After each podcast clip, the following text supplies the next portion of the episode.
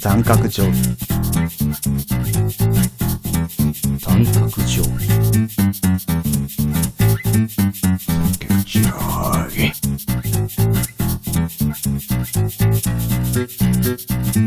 三角定規。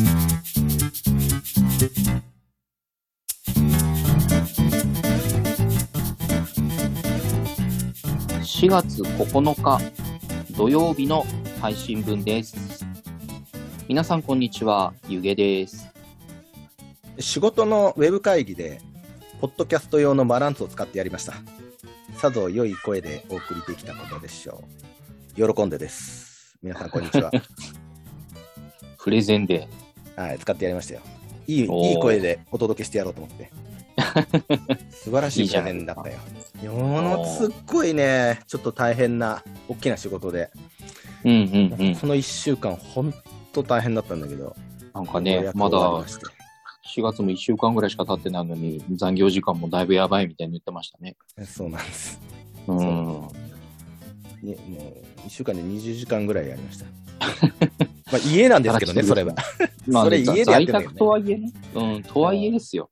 ういやん。在宅ってね、その点やばいね。もうどこまででもできちゃうの。うんうん。か帰る場所が仕事場になってますからね。そうそうそうそう。うん。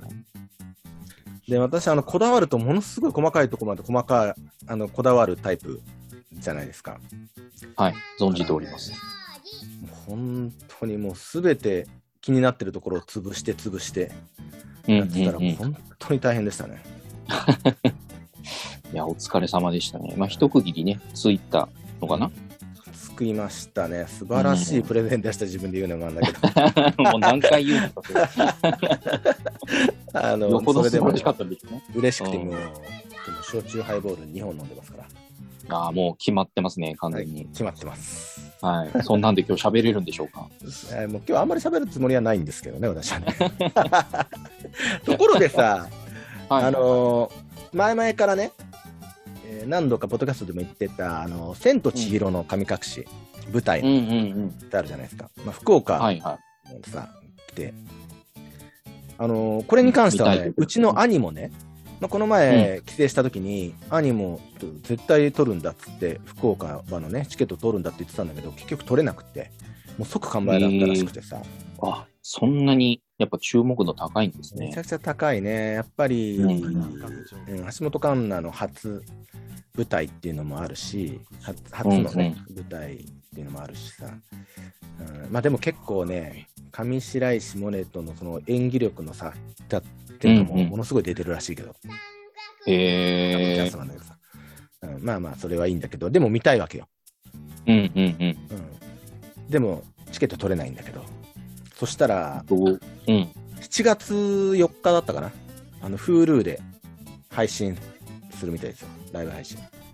あ、ライブなんだ。ラへえ。名古屋公演とかの分じゃなかったかな？わ忘れちゃったけど。やーこのご時世ならではって感じですね。はい。これはちょっとね、仕事の休み調整するしかないかな。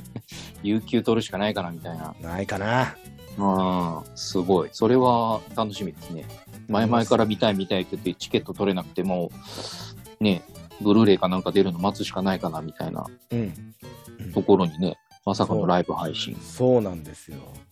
もうこれぜひとも見たい。あ、うんうんうん。ちょっと、あの、舞台のね、配信つながりでもう一個あるんだけど、うん。あの、鬼滅の刃の舞台はいはいはい。があって、でこれあの、2021年の1月から2月ぐらいに、第1弾がやったんですよ。鬼滅の刃の最初。知らなかったな。あ、知らなかった。あ、そう。あの、もう、禰豆子とか、すごくぴったりで、可愛い子がやってるよ。あの、で、へーあ基本的にみんなアクションできる子なんだけど、うんうんうん。でその第1弾が、えー最初からね、あのうんうん。残酷のところから、えっ、と、善逸伊之助と出会う鼓の鬼のところから、うんで終わ終わるのよ。そこで、まあ、1回目の舞台が終わるんですね。終わるのよ。で、これは、UNEXT、あと一時期プレ、あのープライムでもやってたけど、UNEXT で見れて、今でも無料で。まあ、無料でっていうか、 U-NEXT 自体には月額料金上がるんですけどね。月額料金は払いますけどね。ううんん。見れてるんだよね。で、うんうんうん、えーっとね、去年のね、8月頃に、その第2弾、灘雲山編、やったんですよ。おー、知らぬ間に第2弾もやってた。うん。で、第1弾では、あのー柱はね、義勇しか出てこなかったから、うんうん。柱どんなやつ、どんな人がやるのかなと思って、義勇結構合ってたの、ぴったり。うんうんうん。うん。で、もう、灘雲山編はさ、中央会議、うん中央会議もあるし、終わったら、そうですね。全員出てくるんですうんは柱柱全員出ますよね。うん。それすごい見たくて、楽しみで。うんでもね、なかなか、もう、いつだいつだって、UNEXT もう、もう1ヶ月に1回ぐらい見てたんだけど、うん。舞台、鬼滅の刃で検索して、なかなか出てこなくて、あーそしたら、先日、3月の末かな、ようやくね、あの、ブルーレイ、DVD で発売されて、ついに。うん。じゃもうそろそろかなと思ってるんですよ。うん。そこはブルーレイ買うってとこには行かないですね。それは買わないですね。だってその後に配信されるだろうから。第1弾が配信されたんだから多分されるでしょまあ、おそらくは。う。それを待ちますね。で、ちなみにねね。えっ、ー第3弾の無限列車、うんもうんうんうう、ん。もうやるんじゃなかったかな。へえ。もう決まってるんですね、予定が。赤座、大変だよ。赤座大変だよ。どうやるんでしょうね。まあ、メイクも大変そうですね。そうそうそう。ねあの、煉獄さんとの戦いどうやって演じるのかな。うーん、確かにそこがね、リアルでどうやるんだろうっていうのは、非常に興味深いですね。うん、なかなかでもね、あの第1弾のやつもううまくやってたよ。鼓の鬼の戦いとかもやってややってたよ。あのほら、あれ、床が天井になったりとかさ、切り替わる。部屋が回転するやつね。そうそうそうそうそう、ああいうのもうまくやってたよ、上手に。へえ。で、やっぱアクションも良かったしね。アクションはね、やっぱ舞台ならではの、そうそうそう。うん、リアルの立ち回りで、あの漫画のシーンが、あのアニメのシーンがっていうのはね、うん、見どころの一つなんでしょうけど。で、全員ぴったりだった。この人しかいないよっていう人だったよ。あ、そんなに。やっぱうん舞台のキャスティングってうん絶妙なんですね。うん。やっぱなんだかんだ実写が、実写かって思うじゃないですか、うんうんうん最初は。うん。うん。でもなんだかんだ見てみると悪くないなみたいな。いや、むしろこれしかないなみたいな、なるみたいですね。やっぱ相当長い時間、長い期間使って、うん、うん。あの、キャラクターを作ってるなって感じがするよ。うーん。まあ、舞台はそれはやっぱりね、稽古がかなり長くやるから、うん、はいはいはい。やっぱりキャラ作りしっかりしてた。うーん。全員は本当そのものだったよ。そのもの。そのものだった。あの、伊之助もそのものだったね。というか、あれ、なぜならあれ被ってるから。まあ、かぶり物する、かぶり物してね、あの筋肉質だったら大体猪之助に見えると思うんですけそうそうそうそう。ど。うん。えー、そうなんだ。いや、なんかね、そういう漫画原作のとか、アニメ原作の舞台って、うんまあ、存在こそ知っていても見たことはなくて、うん。うん、ないんだだからまさか、そうそう、まあそっちの方にアンテナを張ってないだけっていうのもあるんでしょうけど、うんまあ、仮に、うん、ああ、そういうのあるんだと思ったとしても、ちょっと見たくないなと思う派ではあるね。イメージ壊したくないなみたいな。なるほどね。うん。うん。でもその、その話聞くとちょっと興味ありますね。どれぐらい、このイメージまんまなんだろうみたいな。うんうんうん。炭治郎はね、ちょっと違うな。まあでも多分こ、回数重ねて見ていくと、やっぱ炭治郎はこの人しかないなってなるんじゃないですか。あのーまあとても頑張ってたけどね。うんうんうん。炭治郎やっぱね、あの声がね、うん、あの声を期待しちゃうんだけど。ど。う。うんん。そうそうそう。ちょっと、普通の青年の声だったんだよね。まあ、それはそれ、これはこれでね、それぞれ楽しめるといいんでしょうけどね。うんそっか、鬼滅舞台化してたんだな。してます。いや、まあ実はそねね超可の愛、い。ねずこかわいい、押しますね、ねずこ。そう。や、その鬼滅に限らずなんでしょうけど、結構、あの、まあ、鬼滅って週刊少年ジャンプでね、連載してたわけですけど、ジャンプ漫画って結構舞台化してるっぽくてですね。あ、そうなの？うん。まああ、ちょっでも、と古いので剣士、北斗の剣とかもやってたよ。確かに。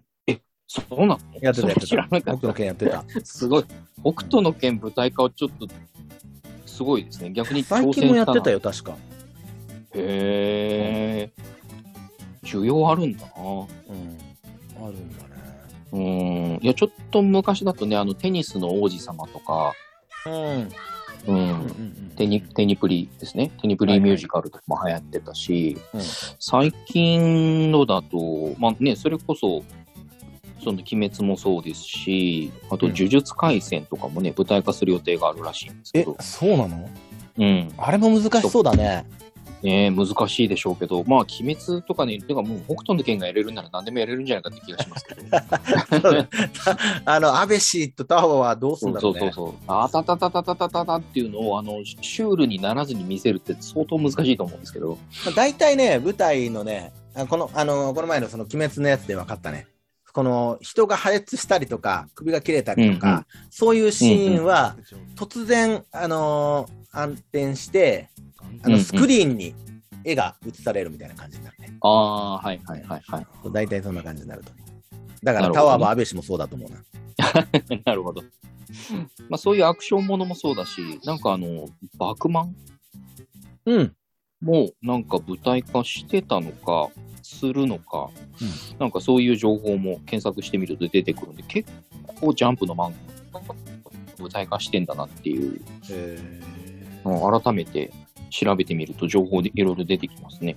ジャンプ、恐ろ恐ろしいな。あのージャンプはね、それこそあのーほら、チャンネル名何でしたっけ？あのーあ、降臨 TV。あ、そうそうそうそう。降臨 TV でも、うんあのー超人オリンピックをね、はいはいはい。やってたじゃないですか。やりましたね。うん。いや、まあ、あの時にも思ったんですけど、筋肉マンもまあ、ジャンプですけど、うん。まあ、ふ古いじゃないですか、あの作品も。そうだね。ね。まあ、そんな、あの、古いジャンプ漫画が、まあ、アニメなんでしょうけどね。うんジャンプのアニメが、あの、今の世代のちびっ子にも楽しんでもらえてるっていうのは、やっぱジャンプの漫画ってすごいなと思いましたけどね。うん。すごいよね。うん、うん。まあ、それは舞台化もされるよなっていう。うん。まあ、ジャンプ、ジャンプ読まない派ですか あ、雑誌読まないから。ああ、コミックスね。コミックスの方を、まあ、うん気になったのがあれば買うかなみたいな。買わないね。あ買わない。買わないんだ。鬼滅は買ってたじゃん。あ、そうね。あの、うんどっちかというと妻が買うかな。ああ、なるほどね。うん。ね最近もワンピースの最新刊を妻が買ってきてたよ。うん。結構ね、奥さんとは趣味が合う気がするんですよね。えー、そうん、あの、アイシールド、以前ね、うんうんうんこのポッドキャストでも紹介しました、私の墓場墓場まで持っていきたい漫画、アイシールド21なんですけど、うんうんうんあのーね、喜んでさんはね、途中でなんかもういいかなみたいな感じになってたんですけど、うん。大体いつもそうだけど。そうそう奥さんは最後まで読んでくれてね、感想も教えてくれたんで、うん、あなんか趣味が合うのかもしれないなと思いましたけど、うん。うん。うん。まあ、そんなわけでね、あのー今日は、うん。まあ、今日、ここまでジャンプの話をちょっと、うん。たまたまね、その鬼滅の舞台の話から始まりしてますけど、そういえば、ずっとどっかで喋りたいなと思ってた漫画の話があったなと思ったので、今日はね、その漫画の紹介、うん紹介？うん、紹介をする回にしようかなと勝手に思いました。ーぜひお願いします。はい。まあね、あの、喜んでさんは、あの、仕事の疲れとお酒の力もあって、もう喋れないそうなので、えー、まあ、相づちと、あの、ガヤに消していただきまして、わかりました。まあ、私の方で、はい、あのーちょっと漫画をね、紹介したいと思うんですけど、あのーまあ、ジャンプの漫画なんですよ。あのージャンプの話ずっとしてたら、ああ、そういえば最近終わったのがあったなと思って、思い出したんですよ。なんてやつ？うん。はい。あのードクターストーンっていうんですけど、ドクターストーンね。ドクターストーン。まああのー連載当初からずっと好きでへ読んでたし、コミックスも買ってるんですけど、あのーまあ、ジャンプで連載が始まった漫画で、結構、こう、つかみがぐっときて、あ、この漫画は、この漫画押せるなって思ってコミックスを買い出すと、結構な確率でその漫画打ち切りになるんで、あのーゆげさんはコミックスを買わないでくださいって友達にもよく言われてたんですけど、うん、ゆげさんが応援すると漫画終わっちゃうんで買わないでくださいみたいに言われてたんですけど、まあ、あのこのドクターストーンはね、幸いあのきちんと完結するまで連載が続きまして、悠々白書的な感じなんか？な。今このパッと、パッとこの表紙だけ見てると、あ、表紙だけで雰囲気を判断したんですね。なるほど。まあ、選ばれし者たち。あの、バトル漫画ではないです。あ、違うのね。全然違います。はい漫。画にしか見えねえな、この表紙そは。うまあ、あの、絵描きさんがね、あの、大一さんっていう人なんですけど、韓国の出身の方なんですけど、日本人ではないんですけど、あのー結構あの青年誌ですかね、ヤングキングとかで漫画を連載してたりして、結構その濃いめの絵柄の人なんで、まあ、パッと見ね、結構その筋肉の描写とかしっかりしてるんで、バトル描バトルものに見えるかもしれないんですけど、バトル漫画ではない。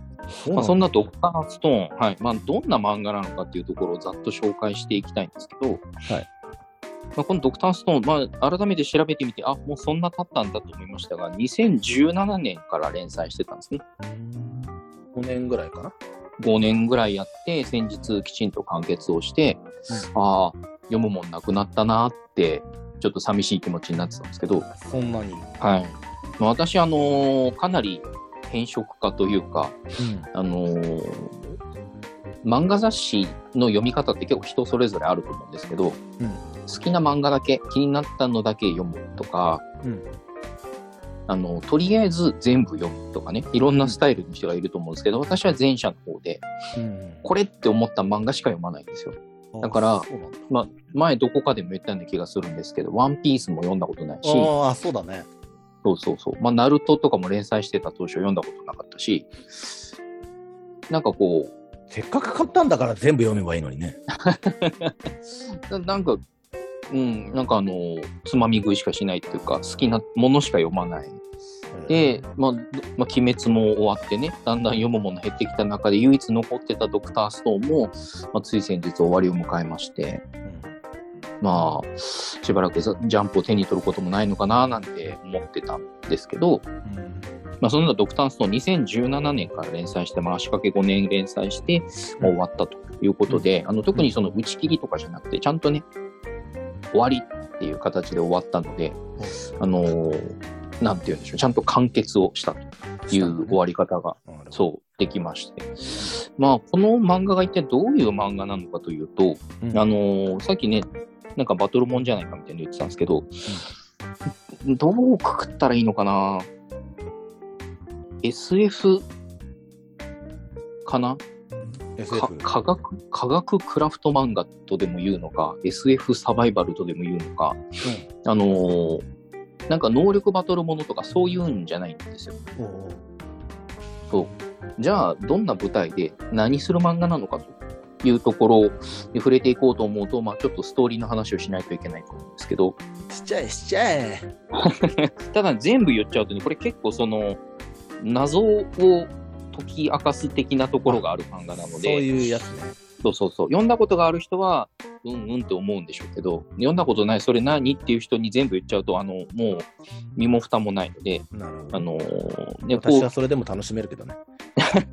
まあ、ネタバレ OK な人とね、どうせ、どうせ楽しむなら何も知らない状態で楽しみたいね、人もいると思うので、まあ、ちょっと触り、どんなスタートを切ってどうなっていくのみたいなところだけちょっとうん。ご紹介しようと思うんですけど、まあ私はね、この漫画を週刊少年ジャンプで初めて見たときに、うん。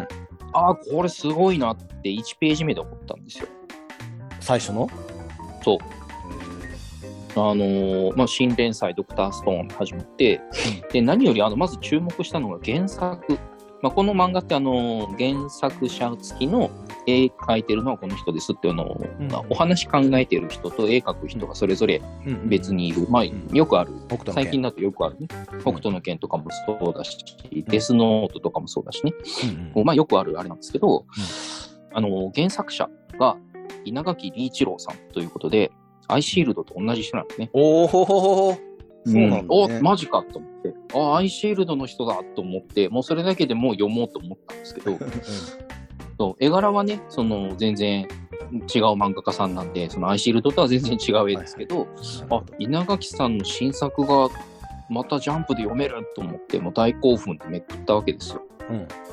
で、1ページ目、何が描かれていたのかというと、あのーその日、世界中の人間は全て石になったからスタートするんですね。まあ、人類が滅亡してるっていう状態からスタートするんですよ。で、え、何それっていうところからもう引き込まれまして、そこからはもう毎週読もうって読んだアテンションすごいね。バッチリだアね。テンションと、もうぐっと、もう1ページ目から、もうなんか、なんかなんやかんやあって石になりましたじゃなくて、もう1ページ目めくったらまず石になった石になっちゃったた。そう。もう地球上の人類はみんな一石像になりましたよっていうところからスタートする。で、その後、ななんでそうなったのかっていうのをちょろちょろっと語ってから物語が始まるんですけど、うん。あのー主人公は高校生の少年、少年っていうんですかね。で、まあ、石上千空っていう科学大好き少年がいるんですけど、この、あそのシルバーの髪の毛の子かな？そうそう、あの、ツンツンした頭の、うん、子が、まあ、主人公で、まあ、科学大好き。もう、なんていうか、なぜ何が大好きでたまらないというか、この世の全てを解き明かしたいみたいな、それぐらい科学科学が大好きな少年で、まあ、その、その友達に、大木大樹っていう、まあ、この石上千空君とは真逆のもう体は頑丈だけど頭から騎士みたいな友達がいるんですけど、まあ、その二人が友達っていうところから話始まるんですけど、で、まあ、その二人と、あともう一人幼馴染というか昔からつるんでる小川ゆずりはって女の子がいるんですけど、まあ、このいい名前だ。そう、いい名前。まあ、キャラクターの名前もね、結構個性的で覚えやすくて、あの好きなんですけど、まあ、この大樹君が、ゆずりはさんのことがずっと好きでしたと。うんで、今日こそ告白するぞっていうところから話が始まるんですね。白が似合う子だね。そうですね。そう、まあ、可愛らしい女の子なんですけど。うんで、あのー学校の敷地内に建てる大きな一本杉のところに呼び出して、あなたのことがずっと好きでした的なこ告白をしようかなと思ったその瞬間に、空の彼方からなんか光が迫ってくるのが見えるんですね。で、一体それが何なのかってわからないんですけど、とりあえず危険だっていうことは分かったのか、まあ、そのゆずりはちゃんをかばって立ちはだかるんですけど、まあ、その光に包まれた瞬間、みんな石になりましたと。っていうところから話が始まりまして、まあ、世界中を覆う光だったんですね。うん。地球全土を覆う光がずっとこう、なんて言うんでしょう、放射状に広がっていき、地球全土を覆って、地球上の生物は、生物はというか厳密に言うと人間だけが石になるんですね。動物はいるんだね、じゃあ。動物はそうですね、犬猫とかそういう動物は残ってるんですけど、人間だ、人間だけが石になるっていう現象が起きるんですね。うん。で、石になっても意識は残ってるんですよ。一番嫌なパターンだな。でも、目も見えなければ音も聞こえない、体も動かないっていう状態で、もう世界中の人々は一体何が起こってるのかわからないまま、やがて意識が途絶えてしまうんですね。っていうところから物語が始まるんですけど、まあそんな中で、その、まあ、漏れなく主人公の石上千空君も石像になっちゃうんですけど、そんな中で彼はずっと意識を保ち続けて、一体何が起こってるのかっていうのをずっと考え続けたんですね。で、まあ、片やその、体だけは頑丈な大樹君も、うんうんうん。ゆずりはちゃんに告白をしないまま死んでたまるかっていう、その一心だけでずっと意識を保ち続けるんですね。そして、時は流れ、3700年後、3700年3700年の時が流れまして、ある日、あの、千空君が石像から復活して蘇るんですね。うん。で、一体なんでそうなったのか、なんでそのタイミングで目が覚めたのかとか、そもそもなんで石化してたのかも全然わからないんですけど、もう人類の文明が何もかも滅んだ世界で、うん。彼一人目を覚ますんですよ。うんそこから、まあ、彼がたった一人で、あのーもう石器時代に逆戻りなわけですよ。うんもう3700年も誰もメンテする人がいない状態で人類の文明が形を保てるわけもなく、うんでも知識はあるけどね。そうですねその、そう、科学の知識だけは、人類の英知何百万年分の科学の知識だけは彼はがっつり持ってはいるんですけど、何も物がないわけですよ。なるほど。服もなけりゃ、建物もないし、もう周りはもう木とか石とかばっかりですよ、石器時代なんで。うんうん。でもそんな中で目を覚ました彼が何を目指したのかというと、あのそこからもう一から人類の文明をうん。築き直してやるって言って、うんうんうんうんむしろその状況を楽しむように、そそるぜこれはって一言を放って物語がそこから始まるんですけど、うん面白いね。まあ、そこから始まるそのどうやってうん科学文明を取り戻していくのかっていうのを、うんまあ、見ていく漫画っていうことになるんですけど、ざっくり言うと。はいはいはいはい。はい。まあ、まずすっぱだからで、まずはその、衣食住を整えて生きることの基盤を作らなきゃいけないんですよね。うんで、そんな中で、その火を起こしたりとか、石を削って石器を作ったりとか、動物を飼って毛皮を取って服を作ったりとか、うんあの木材を集めて家を建てたりとかってしてる中で、まあ、なんとか生活生活基盤は整うんですけど、一人でやるのはそこまでが精一杯だと。うんどうやったって、あの、毎日、なんとか生きていくだけで精一杯で、とてもじゃないけど、文明を取り戻すなんて、夢のまた夢だと。うんやっぱ道具がないとさその時代のことをやるんだね。そのもう、そう、そうするしかないです、ね。昔やってたことを。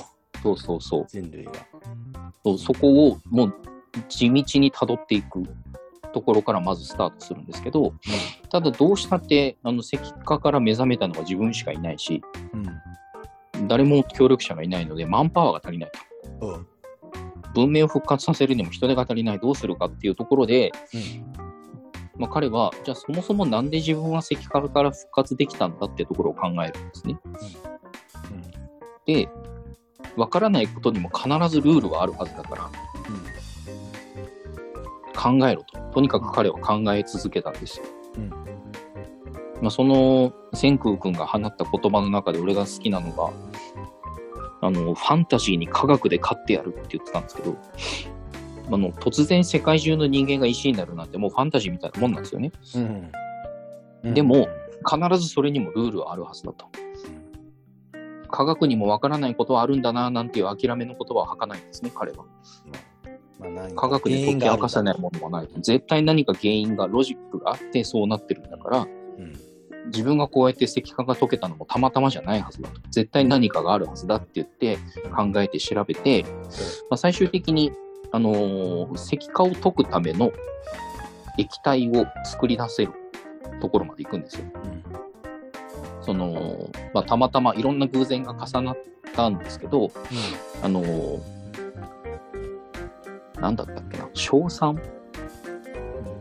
あの、コウモリの糞とかが溜まってるところに溜まってた液体、硝酸がその石化復活の鍵だっていうのが分かって、まあ、そこからいろんな、あのー配合を試したりとか、アルコールを混ぜて工業用の腐食液を作ったりとかって、こう、いろいろやっていく中で、丸1年ぐらいかけて、とにかく、あの、トライアンドエラーを繰り返して、ようやく、あの、石化を解くことができる薬を作ることができたんですね。できたんだ。で、まあ、そうそう、まあ、石化復活液っていうのを作るんですけど、で、まあ、それをもって、あの、これから人類を復活させていって、あのー文明を取り戻そうっていう風になっていくわけなんですけど、ままあ、そんなさなかその復活駅をこのきちんと狙って量産できるようになるまでの間に、あのーお友達の大樹君も、主人公千空君と半年ぐらいの時差で目を覚ますね え、そこもじゃあ、そのたまたまコウモリの糞と。そうその調べてる途中の過程で、うん。まあ、どうもそれがキーになってるっぽいことは分かってたんですけど、うんそれをこの狙って、なんていうんですか、このきちんとロジックに基づいて作って、それだけの人類を復活させるためのこの配合を見つけ出して作るっていうところまでは、その時点では至ってなかったんですけど、な何らかそれが鍵になってるっぽいっていうのを調べてる段階で、まあ、意識を保っていたせいなのか、大樹君もまあ半年ずれぐらいで目を覚ますわけですよ。うんそっちにも奇跡が起こったのね。そうまあ、奇跡というかね、まあ、それも一応その、まあだから、でも、でもその、たまたまそのコウモリの糞になんかさ、その液体が出来上がったって奇跡じゃない、そうその賞賛、まあ、そういう環境にあったっていうのはね、本当に偶然なんでしょうけど。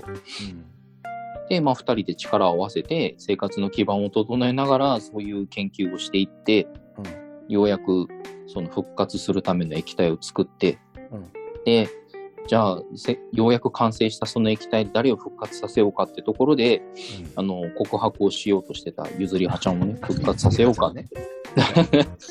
そうっていう話になってたんですけど、まあ、そんな中で、あのーある日、ライオンに襲われるんですよ。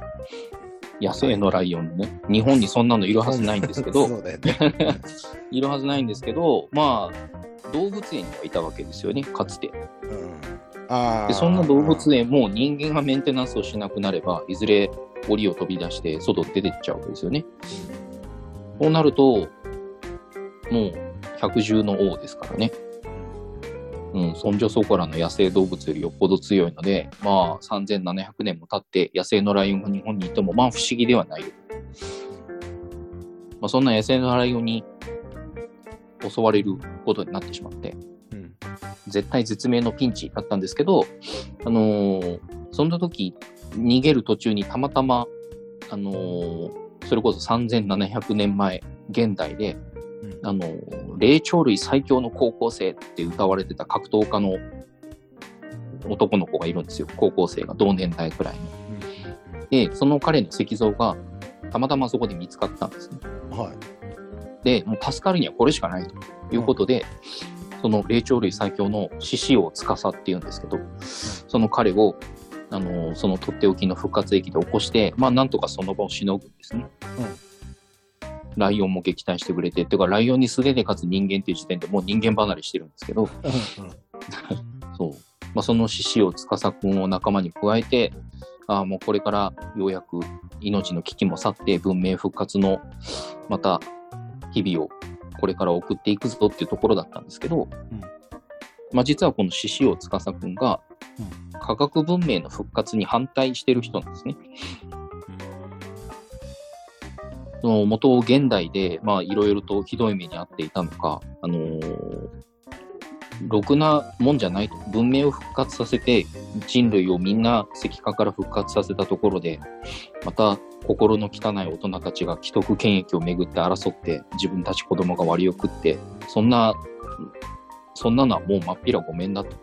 何があったの？せっかく、まあ結構ね、その、うん大人にひどい目に遭わされてきた口なんですけど、で、せっかくこの全部が石化されてリセットされて、文明も何もかもまっさらになったこの世界なんだから、あの、希望のある若者だけを復活させて、この自然の中で自然に身を委ねて生きていくのが正しい人間の生き方だと。科学文明を復活させて、その大人も子供も、その心の汚れた汚い大人も復活させることなんてないっていうのが彼の主張だったんですね。でも千空君は、もう全人類復活させて、科学科学文明をここから、もう石器時代から最先端の科学文明まで200万年、俺たちの力ですっ飛ばしてやるぞっていう、もう科学大好き人間なので、そんなのの飲めないんですよね。うん、意見が分かれちゃうわけですよ。で、まあ、そこで、あのーまあ、仲違いというか、もう意見が分かれてしまって、まあ、お互いそれぞれの道を歩むことになるんですけど、で、まあ、先空がいると、科学文明が復活してしまうっていうことで、まあ、司くんの狙いは先空を亡き者にすること。でも、片や先空は科学文明を復活させて、人類を元の状態に戻してやるっていう熱い思いがあるわけですね。で、その二人は完全にロン毛の子かな？ロン毛の子です。ロン毛のめちゃくちゃガタイがいいやつですね。そうですね。はいで、二人は完全に、あのー仲違いというか意見を、が分かれてしまって、うんまあ、戦争をすることになるんですよ。それぞれ別の陣営として。片や司くんは、あのー若い、あの希望のある若者だけを復活させて、自然の中で力でこう統制していく、まあ、通称司帝国って千空君はやってたんですけど、を築いて、もうこれ以上科学文明が進まない世界で生きていこうっていう派閥。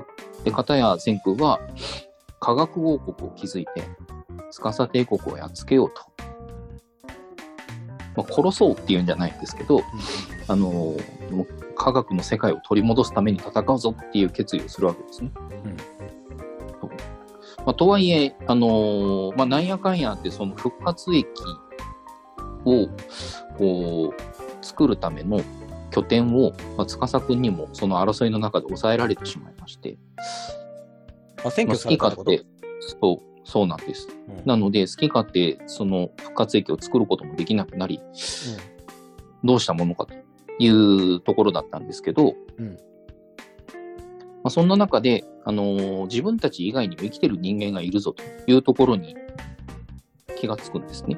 気がつくというか、そういう出会いがあるんですね。なるほど。そう。で、まあ、とある集落にたどり着くんですよ。で、そこにいる人たちは、まあ、原子そのものの生活を送ってるんですね。まあ、それこそその、石器時代、まあ、なんか土器を作ったりぐらいはしてるんですけど、基本的には、あのー狩猟で生きている人たちで、農耕とかっていう知識もない、もう本当に原始の世界で生きてる人たちなんですけど、あのーまあ、そそんな彼らの集落になんやかんやってたどり着くんですね。で、まあ、ここから先、科学王国を築いていくためには、マンパワーが必要だと。なので、この村の連中をうん仲間にしよう。仲間にしなきゃいけないとうんいうことで、まあ、そこから彼の科学クラフトが加速していくんですけど、うん。でまあ、そこの、まあ、村の連中の心をつかむために作ったものとかね、いろいろあったんですけど、一番印象に残ったのは何かな？ラーメンだったかな？へえ。ラーメン作れんだね。もう飯イコール科学だと。うん。そのうまいうまいって食ってるそれもグルタミン酸だのアミノ酸だのそういううまみ成分がうまいって感じてるものでうん。ご飯だって科学なんだっていうことでうまいもん作って仲間に引き入れようみたいなこともしてたんですけどね、うんうんうん。まあ、そんな、あのーラーメン作ってね食べ物で美味しいものを食べてもらってそれで対価として労働力として手に入れようっていうまあなんていうか仲間にしようというよりはマンパワーを手に入れる労働力を手に入れるっていう感じだったんですけど、うん、っていうような、あのーエピソードもあったりしたんですけど、まあ、そこの集落の連中が、どうも話が噛み合わないと。千空君は石化から復活した人間なわけですよ。でも彼らに話を聞いても、なんか石化が解けるとかっていう概念がそもそもなくて、うん。何の話をしてるんだと。うんうんうん。私たち先祖代々ここに住んでるんだああ、なるほど。うん、っていう話、あれなんか変だなと。でも、彼らに名前を尋ねると、聞いたことのある言葉ばっかり出てくるんですね。うん。あの、一番最初に会うその集落にいる、あのー金髪碧眼の女の子がいるんですけど、琥珀？そう、琥珀って名前なんですね。で、その村の連中の名前をいろいろ聞いてみると、クロムとか、マグマとか、おスイカとかうん、スイカですね。野菜のスイカとか、なんかそういう、あのー野菜とか果物とか鉱石とかの名前ばっかりなんですよ。んで、まあ、その、まあ、村の一部の連中とちょっと打ち解けてというか、あの、一部が仲間になって、うん。あの話をしてるときに桃太郎の話が出てきたんですね。うんうんそう。明らかにげ原始時代みたいな生活をしてて自分たちと自分たちも話も通じないんですよ。現代文明のこと何にも知らないから。でも何にも知らないんだけど桃太郎を知ってるんですよ。うん。うんえなんで知ってたと。自分たちの時代にあったおとぎ話のことをこの現代文明のことを何も知らないこいつらがなんで知ってるんだっていうそんな謎もあるんですね。一体彼らがどういうルーツでここにいる人たちなのか、自分たちみたいに石化が溶けた人類じゃないのか、一体何なんだろうなっていうのも、まあ、おいおい明らかになっていくんですけど、でもどうやら、そその、なんか、まあ、名前、その村人たちの名前しかり、そういう昔話しかり、どうも、その村代々、あのー巫女様がいて、その巫女様が代々その話を百も百物語として語り継いでいると。なんか俺分かったかも。ということは、まあ、村人の連中はそういう昔話としか思ってないけど、その巫女とやらに詳しい話を聞けば、謎がわかるんじゃないか。と。譲り派だな。いや、まあそれはね、まあ、違うんですけど、あ、違うのね？うん、違うんですけど、うん。ままあ、ちなみにあのゆずりはちゃんは道中あの復活をちゃんとしまして、あのそう千空くんとゆずりはちゃん大樹くんとは別行動を取ることになるんですけど、あ、そうなのね。そうそうなので、まあ、その村にたどり着いた時点では千空くん一人なんですが、まあ、その村の連中は現代文明のことは何も知らないのになんかそういう情報だけ知ってておかしいな。なんかこの村には秘密があるなっていうところで、まあ、なんとかその村に入り込もうとするわけなんですよね。うん。で、まあそこの、あのー、巫女と話をするには、もう村人にならなきゃいけないけど、村人は、あの、よそ者を受け入れてくれないので、何か機会がないかっていうことで、まあそういう、あのー食べ物で釣ってみたりとかいろいろしてたんですけど、うん。まあその、村長を決めるための武術大会っていうんですかね、はい。が開かれるということになって、まあ、そこに関しては特に村人じゃなければ参加してはいけないという掟が存在しないらしく、あの、まあ、千空も参加できることになりまして、で、その大会で優勝したやつは、あの、巫女様の夫になれると。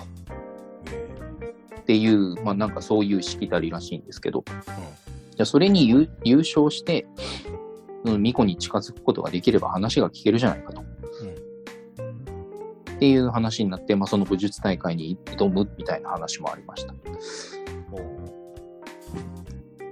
あそんなこんなで、その、まあ世界の謎にね、迫っていくんですけど、まあ、あんまり喋りすぎると、マジキリがないので、うん。まあ、そういう風にして、まあ、謎に迫っていき、科学文明を復活させていきますよっていうような、まあ、そういう科学クラフト漫画ですけど、あ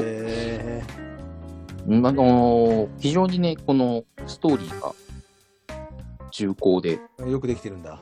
うんまあ、謎が謎を呼ぶというか、ん。うん、一体この人類のルーツはどこから来てるんだとかね、そもそも石化って何だったんだとかね、そうそうそう。一体誰が何の目的で、いや、そもそも誰がとかっていう人為的なものなのかすらもわからないわけですよ。でも確かに人類は3700年前に地球上全体が光に包まれて石になっちゃって、っていうことは起こったので、まあ、その石化の謎を解き明かして科学文明を元に戻してやるぞっていう話。なんですね。面白そうだよね。いやー、これね、まあ、ジャンプっていうとね、友情、努力、勝利でバトルものみたいなイメージ結構あったりね、まあ、あとはラブコメとかあったりしますけど、これは、あの本当科学の漫画でしたね。うん。まあ友情、努力、勝利はもちろん要素としてはあるんですけど、非常にその科学の描写が、なんて言うんでしょう、リアルというか、あのー本当に、まあ、この漫画の、まあ、ストーリー的なところはね、なんかどんな話なのかとか、何をする漫画なのかっていうのは今のところなんですけど、まあ、見どころは何といっても、その中で作られる、クラフトされるいろいろなものうんなんですよ。まあ、それこそ最初はすっぱだかの状態で復活したので、石器時代と変わらない石を削って石器を作り、木を削って家を作りっていうことをやってたわけですけど、だんだんにその、え、こんな石器時代でそんなもん作れんのっていうものを作り出すんですよ。まあ、それがさっきのラーメンもそうなんですけど、あの小麦粉がないんですよ。そのうん村の連中としては売ってない。まあ、ないそうもわけね。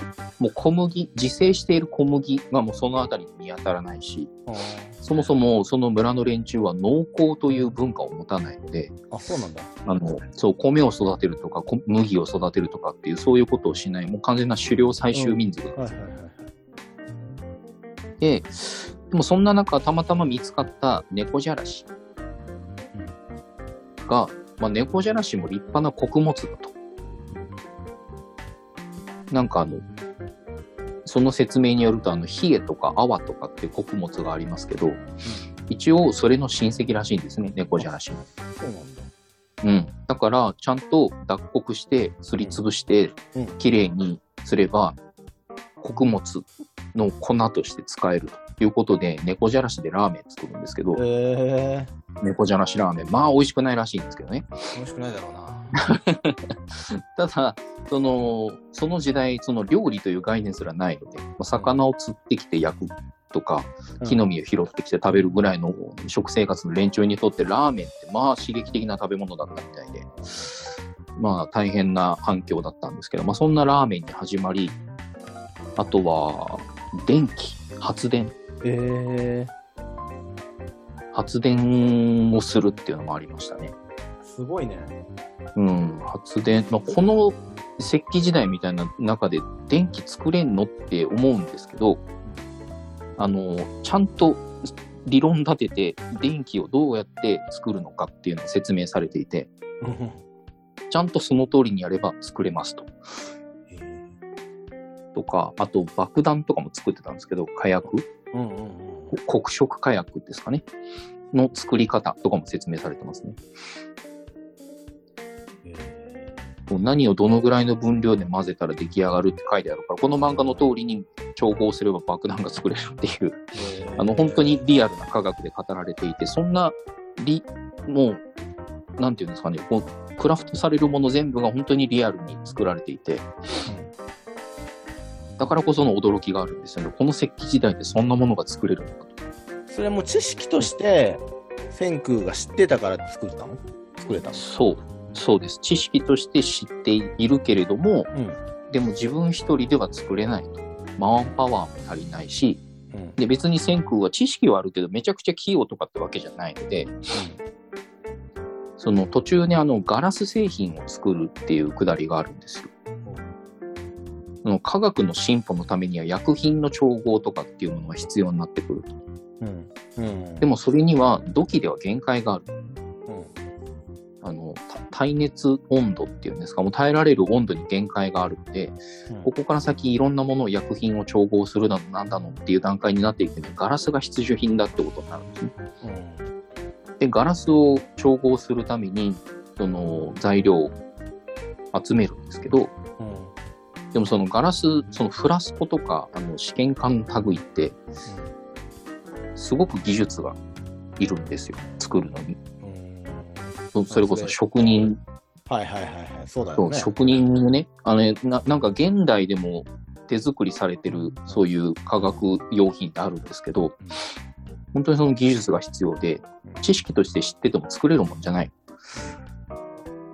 っていうところで、まあ、その集落にいたとあるあのおじいちゃんがいるんですけど、まあ、職人、ずっと昔からそういうものづくりだけに人生さ捧げてきた化石っていうおじいちゃんがいるんですけど、まあ、その人も仲間にして、その人の手を借りて、その科学の道具になるビーカーだの、フラスコだの、試験管だのってこう作っていくくだりもあるんですけど、まあ、そういうこの仲間の力も借りながら文明を復活させていくっていう。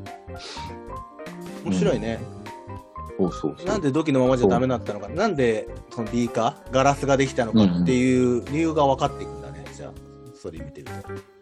そうですね。まあ、そのガラスを作ろうってなった段階には、その目的はもうはっきりしていて、うん。まあ、その、さっき言ったあの、み、巫女様に話を聞かなきゃいけないんだけど、だからその巫女様が不治の病を見ま、に見舞われていて、まあ、それを治してあげないといけないと。で、治すためには、あの、薬がいるんだと。でも、こんな石器時代にそんな都合のいい薬は存在しない。じゃあ、作るしかねえってなって、この石器時代で抗生物質を作るって言い出すんですね。で、まあ、いろいろ調べる結果、その巫女様が、あの不治の病だって村人たちが言ってるのは、どうも肺炎みたいだってことがわかるんですね。で、肺炎を治すためには、抗生物質を作る。で、抗生物質を作るためには、こういうロードマップを引いて、こういうものを一個一個作っていってっていうロードマップを引くんですね。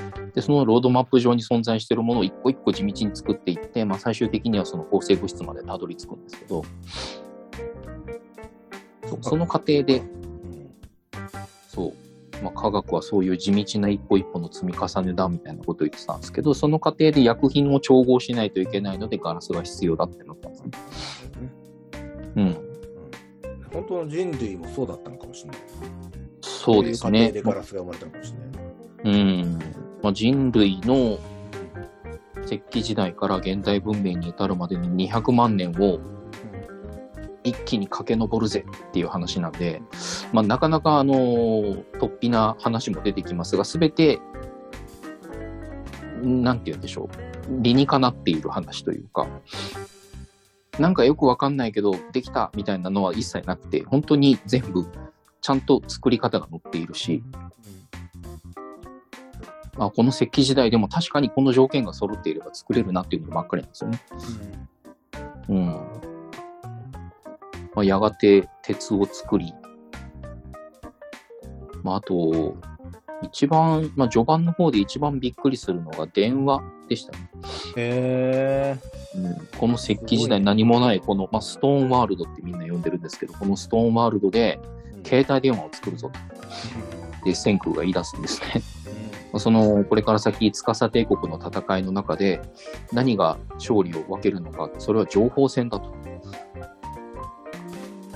武力だけじゃなくて、情報をどれだけ早く正確に伝えられるかで勝敗が分かれる。だから、情報を素早く伝達するための通信機器が必要だっていうことで、電話を作るって言い出すんですね。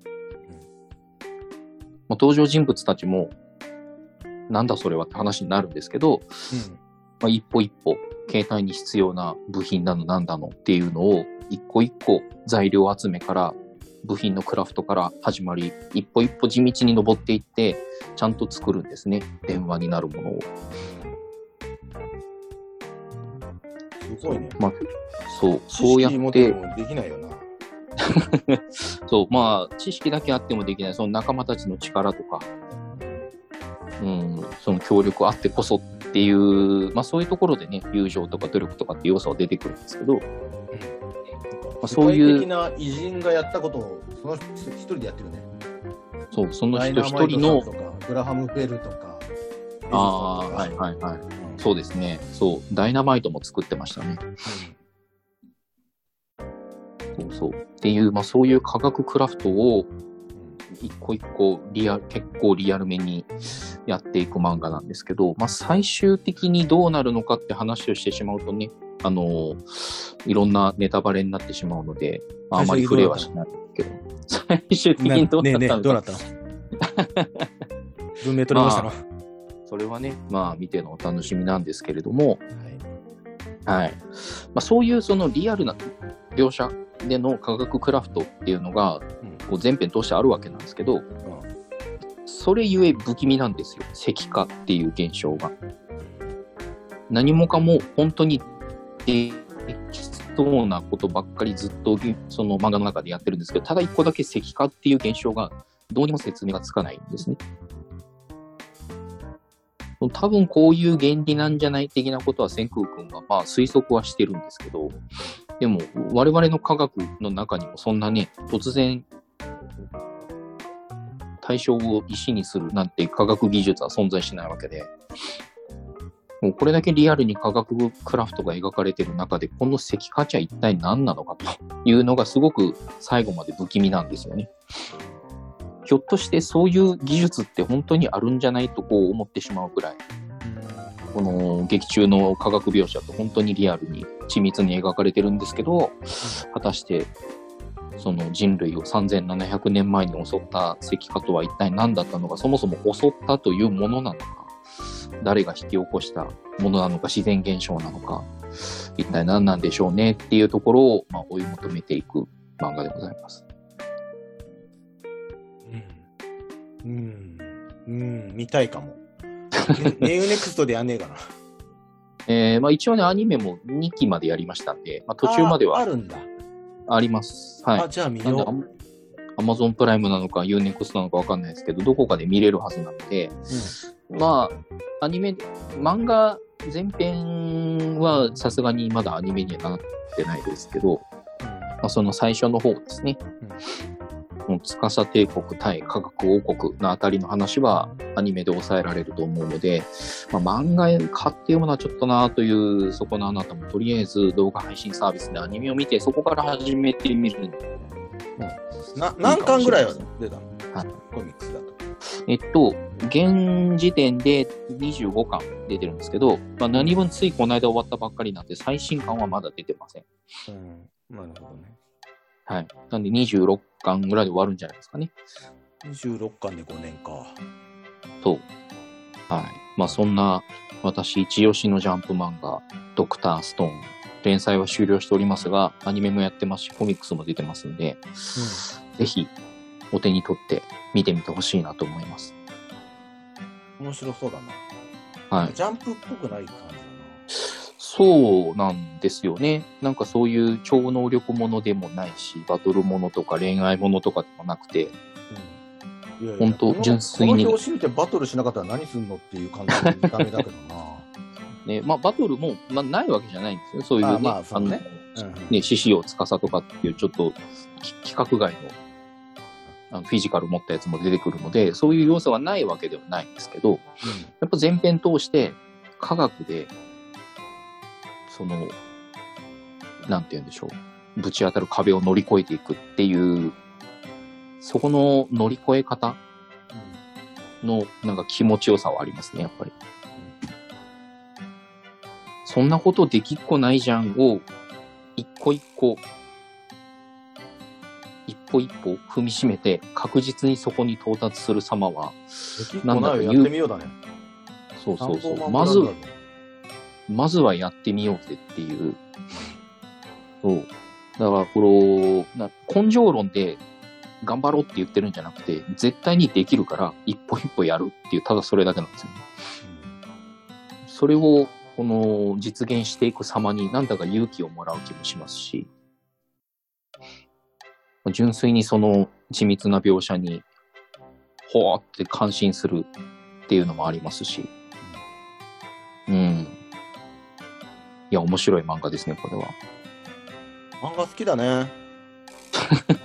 まあ、そうですね。この三角定規のサブサブカルチャー担当としては、まあ、漫画好きは公言していきたいところですけど、まあ、な、ななんでもかんでも読むわけじゃないんですよ。本当に、うん、あの、触手が動いたものしか買わないので、うん、みんなが知ってるものを全然知らなかったりするんですけど、うんはいまあ、このドクターストーンとアイシールド21は墓場まで持っていきたい漫画ですね。えー、どんどん増えていくんまた墓場に、ね、どんどんどんどんどんどんどん墓場がね、あのー、なんか、うん、漫画喫茶みたいになってしまうそうですけど。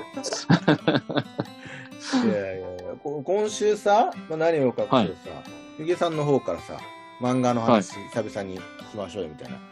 私、あの、漫画読まないでしょ。まあ、言うほど読まないですね。言うほどっていうか、本当に読まないね。もう。まあ、昔好きだった漫画はあったよみたいな話はね、前回。あ、そうそう、というか、ね、ま、前にね。うん。ないからさ、ワンピースも別に読まなかったら読まなくてもいいぐらいになってきちゃった、最近。うんうんうん。本当に読まない。最近読んだのは、妻があの買ってきて、トイレの棚の上にいっぱい置いてある、春子っていう人が書いてる、酒と恋には酔って叱るべきっていうね、漫画があるんだけど、ほう。ほうほうほう。うん、32歳ぐらいの OL のマツコさんっていう人が主人公でさ、うんうん。日本酒がすごい大好きなの。うんうんうん。家でカップ酒とかワンカップとかをさあの自分でおつまみ作って食べてる男いない歴はいはいはい3年みたいな、その人の まあ、はいはいその恋愛とあとはお、うん日本酒うんうんうん。を必ず紹介するんだよね。ああ、いいですね、そういうの。を紹介する漫画なの。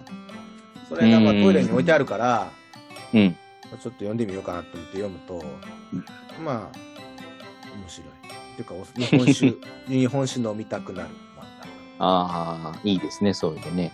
画。そのぐらいしか読んでないです。うん。まあ、たまにはね、少年漫画を読んでワクワクドキドキするのもいいですよ。そうね。はい。うん。まあでも私はもう、ゆげさんからその楽しい漫画を、あの、ポッドキャストで紹介してもらえばそれでいいかな。なんか、もう発言がおじいちゃんみたいな感じですね。あの、ストーリー全部言える漫画を紹介して、今度。ああ、なるほどね。全部言えるやつか。なるほどそう。ね。まあ、なんか考えておきます。ではいもこのドッカーストが、あの、ぜひ考えながら見てほしいなと思うので、うん、だからこそあんまり言いたくないなっていうところで、まあ、今回こんな感じの紹介にはなってしまったんですけど、うちの奥さん、じゃあ好きかもね。そうですね。あの、原作者がアイシールドと一緒で、あの、キャラクターの描写の仕方がね、やっぱり癖があるっていうか、あ、うん。この人の描き方だなってやっぱわかる。あ、そう。セリフ回しとか、そう、セリフ回しとか、うん。キャラクターのなんか配置の仕方っていうんですか、どういうキャラクターにそれぞれどんな役割がうん。このお芝居上あってとかっていうところの配置の妙はやっぱり稲垣さんだなって思うところがあるんで多分これ分かってくれると思いますよ。好きな人は。はいおすすめしておいてください わかりました。はい、多分、ポッドキャスト聞くと思うんで。はい、ぜひぜひうん。いや久々だなぁ。久々？まあ、あー漫画の話ポッドキャストの配信も久まあ々なんだけどね。2週間経ったから。まあそうですねなんか各週連載みたいになってきましたよねああ、そうだね。い、や、もう、あっという間に、下の子も、小学校入入学式、来週の火曜日になっちゃったから。うーんあそうなんだそ。ちょっとずれたのかな？いいよ。ずれてはないのか。最初から12日でしたよ。あそっかそっか。うん、どこもそうで3月の31日でもう保育園行けなくなっちゃったから、それまでの間って、うんうん入学式前なのに学童なんだよね。うでーん。もほら、私がさ、基本的にリモートでしょ？家にいるじゃん。うんまあ、遊ぶことはできないけど、仕事忙しいから。でもうん家にいるから、別にそんな必ずしもね、学童行かなくてもいいんじゃないかなと思って。学童別に行きたくなかったら行かなくてもいいよ。パパいるし。言ったら、いや、行きたいっつって、一回行ったんだけど、えーうん一回行って、えー、あんまり楽しいところじゃねえなと思ったんじゃないの。うん、行かなくてもいいなとかって言い始めて。でも最近ずっと家にいるから、うんうんうん。仕事部屋に入ってきたりするんですよ。まあね、せっかく家にいるからね、パパと遊びたいよね、そりゃね。そう、だから、昼の時間とか、あと、うんまあその、仕事前の時間、うんうん。最近あの、すごい自転車乗りたがるから、自転車で公園行って遊んで、帰ってきて、うんうん。で昼飯の時も自転車でどっか出かけて、で、うんうん。昼休憩終わるぐらいになったら帰ってきて、仕事するみたいな感じの。ああ、いいですね。まあ在宅ならではって感じですね。そうだね。もう少しでうん小学校も始まるんで、うんうんうん。もうね、小学校だから、で、集団下校するし、ううん。うん、もう迎えに行かなくていいから。うん楽ちんです。いいですね。そう朝も小学生5年間、上の子、うん。車で送ってたけど、ああ、いい加減大変だぞ。うん、いい加減、あの、下の子が歩いて登校するっていうから、じゃあ、うんうん。お前も一緒に歩いて登校しろ。そうね。まあ、一緒なら大丈夫でしょそうう。うん。また、こんな長くなっちゃいましたけど、長くなって、なんか気がついたら1時間ぐらい喋ってましたね。喋ってましたね。はい。編集してすぐに配信します。はい。わかりました。よろしくお願いします。リスナーの皆さん、また来週か、再来週か。再来週か。うん あのねおあれ、う曲もね、BGM も、うんうんうん。春の BGM に変わりましたね。そうですね。もう、なんか気がついたらシーズン変わってましたっていうことで。はいシーズン10です。最後に言いましたけど。シーズン10今回になりましたよ。うんはい。最初に言えた話ですね。そうだね。また来週はい。また来週お会いしましょう。はーい。さよなら。